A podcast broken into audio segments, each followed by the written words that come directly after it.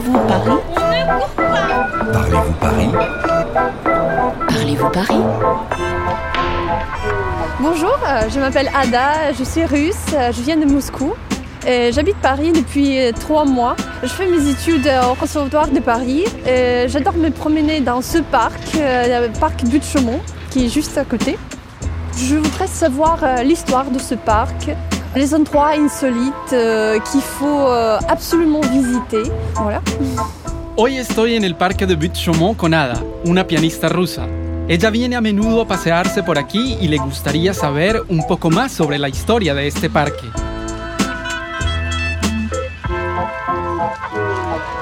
Bonjour Ada. Bonjour Alors, on est au parc de Butte Chaumont aujourd'hui. Je crois que c'est un parc que tu aimes beaucoup, non? Oui, c'est un parc, euh, à mon avis, beaucoup plus romantique euh, que les autres parcs.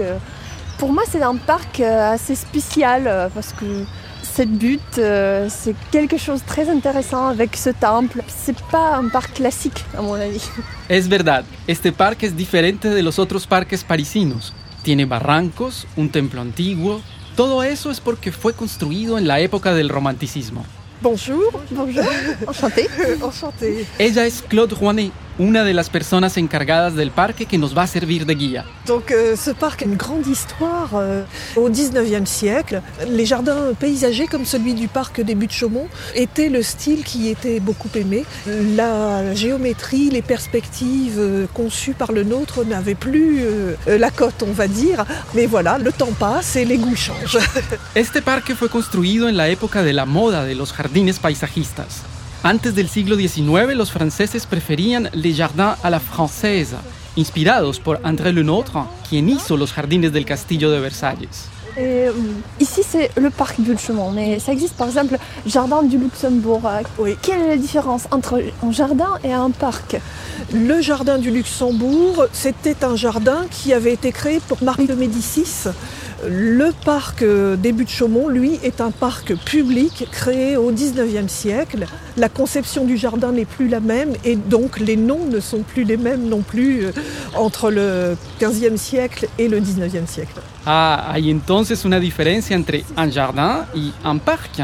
Un parque es un lugar público, mientras que un jardín es o ha sido una propiedad privada, le Jardin du Luxembourg, que pertenecía a María de Medici. Les objectifs pour ce parc étaient la représentation de paysages français. Los creadores imitaron en este parque paisajes franceses, de paysages français. Por eso este parque es como viajar por Francia. Alors ici, quand on est à l'entrée du parc, ce qui est remarquable justement, c'est ce temple bien sûr, en haut d'une falaise, et également l'arche que l'on voit et l'aiguille qui est un tout petit peu plus loin. Lo primero que se ve al entrar al parque es ese templo antiguo en la cima de ese barranco. Y un poco más lejos, un arco y la imitación de un pico de montaña. Pourquoi on appelle ce parc Butte-Chaumont Ça veut dire quoi? En fait, ici, c'était une grande colline de gypse, qui est une pierre qui se délite au contact de l'eau et qui ne permet pas aux plantes de bien pousser. hein. Donc le site était plutôt dénudé, chauve, chaumont et butte, parce que comme l'eau avait abîmé la pierre, il y avait des trous, il y avait des bosses, et donc voilà, les buttes chaumont euh, viennent de cette origine-là. Ah, es una antigua cantera de yeso. Antes eran unas lomas de butte.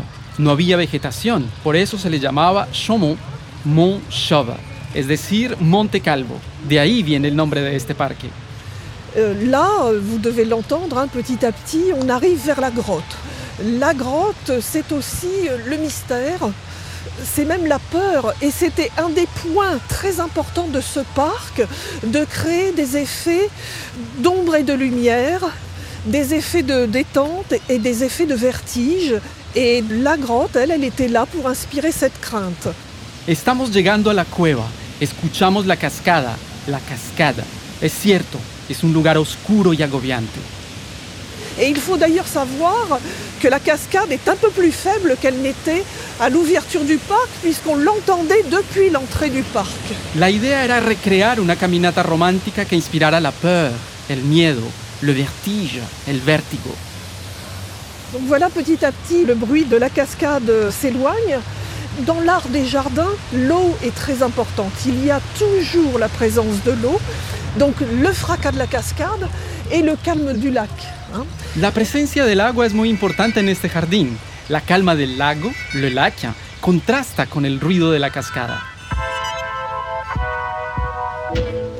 Alors Ada, Oui. tous les deux on fréquente ce parc. Moi je viens faire du jogging ici et toi tu fais quoi? Euh, je me balade, euh, je me promène ici. euh, mais quand même, euh, je vois qu'il y a beaucoup de gens qui font euh, du jogging. A mí me gusta venir aquí a hacer footing.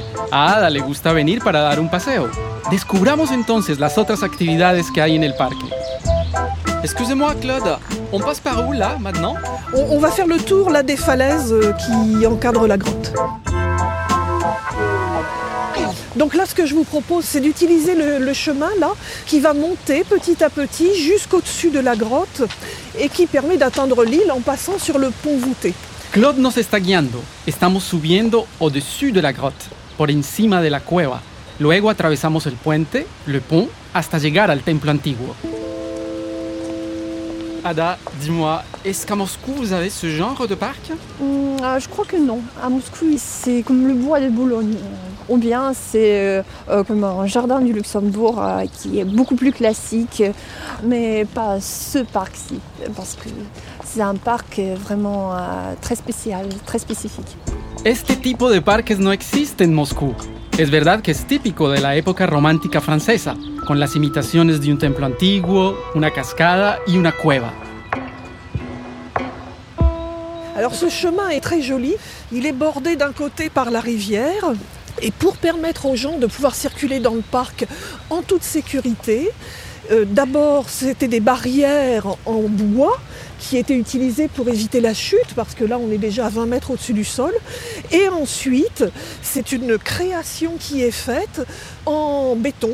Ce qu'il faut savoir c'est qu'à l'époque parfois c'était même peint Aquí todo es artificial. Las cercas que imitan la madera son hechas en cemento, e incluso en su época estaban pintadas. Donc petit à petit nous arrivons vers l'île Llegamos al templo antiguo, arriba de la isla. ¡Wow! Tenemos una vista magnífica. Le temple apparaît au-dessus des arbustes.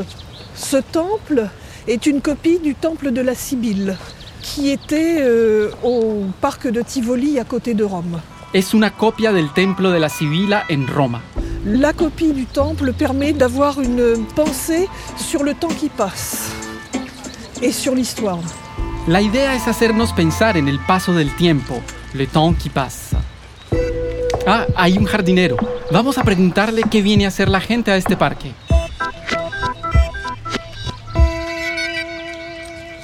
Bonjour. Bonjour. Bonjour. Alors, vous êtes jardinier ici. Oui. Quel est le coin le plus romantique du parc? On va dire le temple de Sibylle. C'est le plus haut du parc, donc on va dire euh, sur le temple. Peut-être pour la vue ou pour la solitude, mais je pense pas parce qu'il y a quand même beaucoup de monde qui monte aussi. Donc. El lugar más romántico del parque es entonces el templo de la Sibila. Es el lugar preferido de los enamorados. Est-ce que vous pouvez me décrire une journée typique pour ce parc Qui arrive en premier qui arrive après? Je pense que c'est les personnes qui font du jogging. Ils sont là dès l'ouverture. euh. Après, bon, bah, c'est les écoles aussi qui viennent faire leur sport. On voit la la population qui change en fonction de l'heure de la journée, les personnes qui passent pour aller au travail. Puis les personnes qui promènent leurs chiens aussi. Comme c'est un des parcs autorisé aux chiens, donc il y a beaucoup de personnes qui viennent promener leurs chiens dans, dans le parc. En las mañanas en este parque se puede ver a las personas que vienen a hacer footing. Después los colegiales, les écoliers, que vienen a hacer deporte.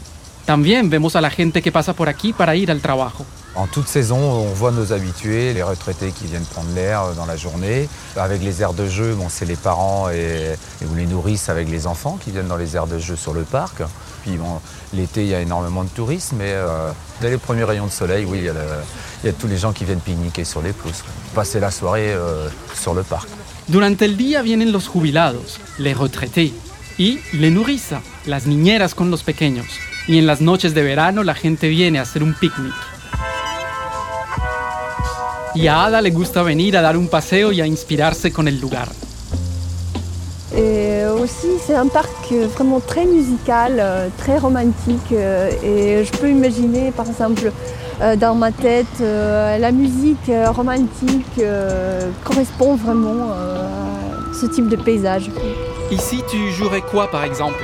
Euh, moi, je jouerais, par exemple, quelques pièces de Liszt, peut-être, et de Chopin. Ada tocaría una obra de Chopin o de Liszt en este parque. Es verdad que corresponde al espíritu romántico del lugar. Merci beaucoup Claude pour toutes ces précisions. Merci beaucoup. Je suis contente de pouvoir euh, vous avoir permis de découvrir ce parc, vous qui l'aimez déjà. Merci. Au revoir. Au revoir.